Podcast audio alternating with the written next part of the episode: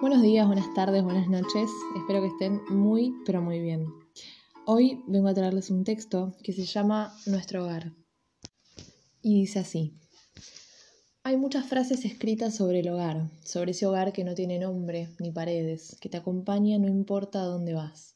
Pero hoy me encuentro pensando en ese otro hogar, ese gigante de ladrillo que me protegió y me encarceló más veces de las que puedo nombrar. Hoy, que arrastra más de 100 años de realidad, se le nota. No hay nada que se pueda ocultar.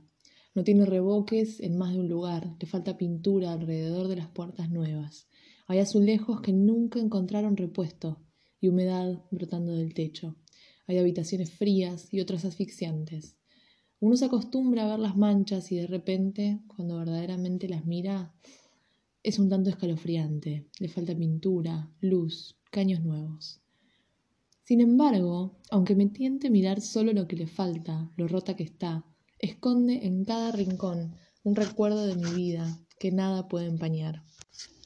Las siestas con cele abajo del sauce, los caracoles adoptados con jazz, los patos corriendo por el fondo, las escondidas que jugaba dentro del placar, mi hermano corriendo atrás mío para sacarme una pelota, haciéndome reír a los gritos, los sustos que me daban los sapos cuando estaba en la pileta, gigante para mí, y no tenía nadie que me salvara, las horas leyendo entre sus paredes, protección frente a dragones, las tardes haciendo la tarea o cocinando tortas con mamá, los cumpleaños, mis amigos pasándome a buscar, la limpieza con aspen de fondo, y el patio justo cuando todo quedaba en oscuridad.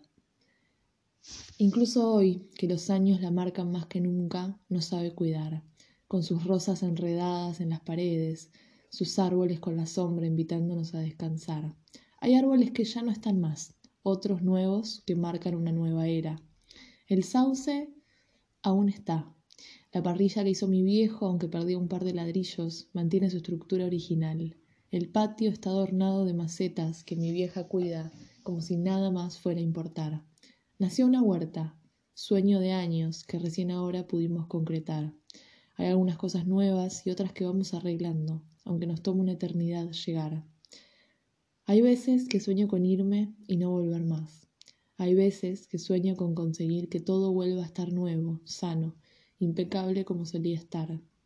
La mayoría de las veces me toca poner un pie en cada bote y mientras pueda, cuidar lo que hoy en día está, sabiendo de todos modos que mis sueños terminan en otro lugar, pero confiando en que mientras se mantenga en pie, este va a ser siempre nuestro hogar.